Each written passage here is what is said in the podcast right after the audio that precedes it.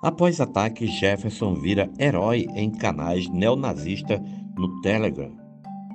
Não é difícil esbarrar em canais de extrema-direita no Telegram. Lá, muitos deles se comunicam com grupos mais moderados de militância bolsonarista, alguns mais de 10 mil participantes.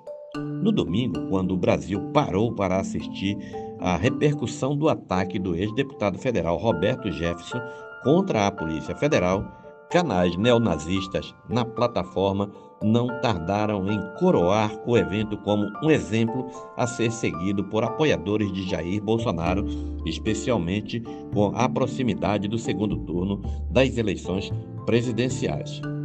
Ao contrário do Shang, fóruns virtuais onde o anonimato é sagrado e grande parte do conteúdo é assumidamente preconceituoso, os canais do Telegram funcionam com usuários identificados, ainda que com pseudônimos.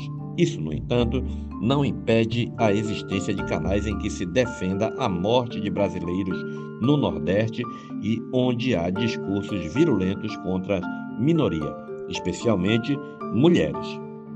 Analistas políticos constataram que a militância bolsonarista ficou algumas horas perdida no domingo, sem saber se o atentado de Jefferson deveria ser apoiado para servir de munição contra o inquérito presidido pelo ministro Alexandre de Moraes do STF, ou se deveria ser repudiado em nome das eleições. A confusão foi amenizada quando o próprio Bolsonaro se posicionou contra o ato e chamou o aliado de bandido. Nos canais de militância bolsonarista tradicional, alguns com mais de 30 mil membros, onde são compartilhadas imagens de campanha e instruções de como os integrantes devem agir nas redes sociais, o apoio a Jefferson foi abraçado de início, mas abandonado após o pronunciamento do presidente.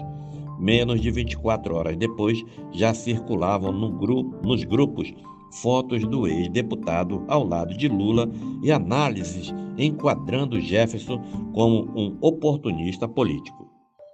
Em contraponto, no canal Acervo do Bolsonaro, com 2 mil membros, foram compartilhados fotos e vídeos glorificando o ataque de Jefferson contra a Polícia Federal. Lá, mensagens com discurso misógino e antissemita se misturam com material de apoio de campanha na disputa presidencial. Mesmo após Bolsonaro repudiar o ataque, alguns membros resgataram notícias antigas com declarações antissemitas de Jefferson para usar como desculpa para defendê-lo.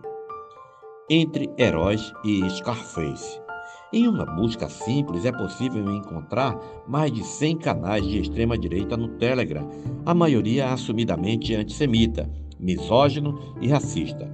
Parte dos grupos neonazistas não apoia Bolsonaro, mas o ataque de Jefferson rompeu a bolha e foi bem recebido por usuários mais radicalizados. Sempre usando um tom irônico, tática comum nesses canais para servir de desculpa de que tudo não passa de uma brincadeira, vídeos comparando Jefferson ao personagem Scarface e exaltando o ex-deputado como herói nacional ganharam curtidas e aplauso por parte dos integrantes. Na manhã de segunda-feira, um texto assinado como Orgulho Branco fez uma análise defendendo o ataque de Jefferson. Abre aspas. Muitos defendem em altos brados o uso de armas para defenderem suas vidas e propriedades, mas quando a teoria é aplicada à prática, revelam que não são menos dóceis e submissos que o próximo rebanho. Fecha aspas. Diz a mensagem: leis não são sagradas, mas os princípios sim. Em outro grupo, um usuário elogia Jefferson e cita a possibilidade de se envolver fora das telas. Fico no aguardo dos próximos episódios. Talvez tenhamos que nos envolver pessoalmente nessa história, muito além dos votos e dos memes. Escreve. Na mesma linha, outro membro alerta. Aconselho quem não tem tirar seu quem não tem tirar seu CAC enquanto pode. O CAC é a licença para colecionar arma, armas de fogo e para praticar tiro desportivo e caça. Na visão de milhares de usuários, o ataque de Jefferson também ajudou canais que já tinham um discurso mais violento a subir o tom no discurso racista e antissemita.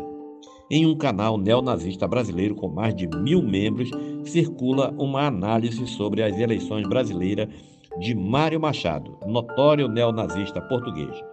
No Brasil, os caucasioides votam na sua maioria em Bolsonaro e os negroides mestiços em Lula.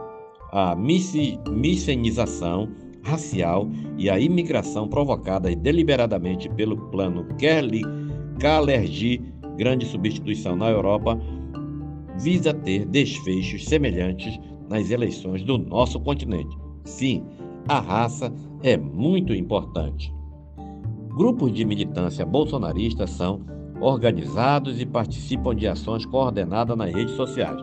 Porém, são raros os que produzem um discurso abertamente antissemita, ligando judeus a teorias conspiratórias. Para o sociólogo Michel Germain, grupos assumidamente antissemitas declarando voto em Bolsonaro são incomuns, demonstrando uma radicalização ainda maior devido à proximidade do segundo turno. Abre aspas. O antissemismo, explícito como a gente conhece, é difícil de ser encontrado em grupos bolsonaristas, explica o sociólogo. O que me parece importante é que gradativamente esses antissemitas começam a sair do armário, por exemplo, no caso do discurso do próprio Roberto Jefferson com elementos claros de antissemismo, o que demonstra que no subterrâneo esses elementos são aceitos. Fecha aspas.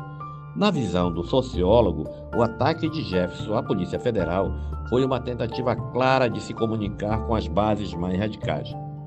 Foi uma sinalização para que eles pudessem colocar seus planos de radicalização em marcha, afirma o professor da Universidade Federal do Rio de Janeiro e pesquisador do Centro de Estudos de Antissemitismo da Universidade Hebraica de Jerusalém.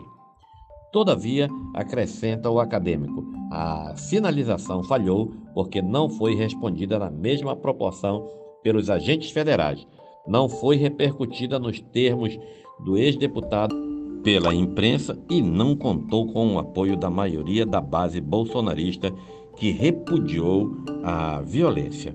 Segundo German, Jefferson se tornou uma almagama de símbolos caros a grupos extremistas, o culto às armas, o antissemitismo e a misoginia. Desde passou a ser um defensor ferrenho de Bolsonaro. No caso da misoginia, o vídeo de Jefferson contra a ministra Carmen Lúcia foi largamente reproduzido nos canais bolsonaristas e outros mais radicais nos grupos mais fechados, onde é comum que membros notifiquem quando Bolsonaro está participando de um podcast, mensagens neonazistas se misturam diariamente com pensatas misóginas.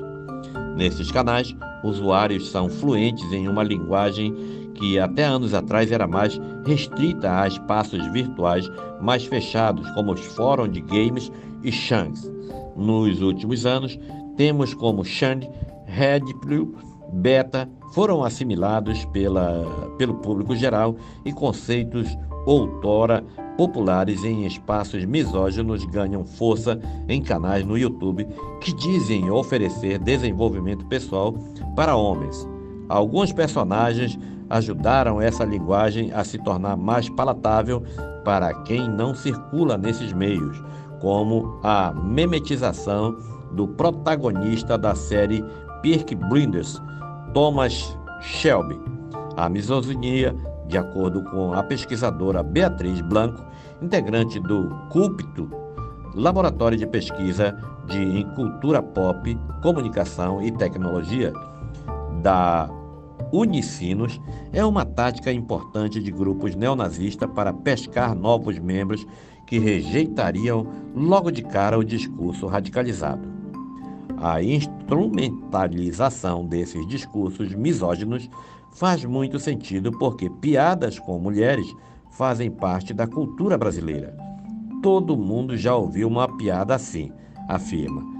Vai desde aquela má coisa bem idiota de piada com sogra e mulher ciumenta, que até hoje circula em todos os espaços.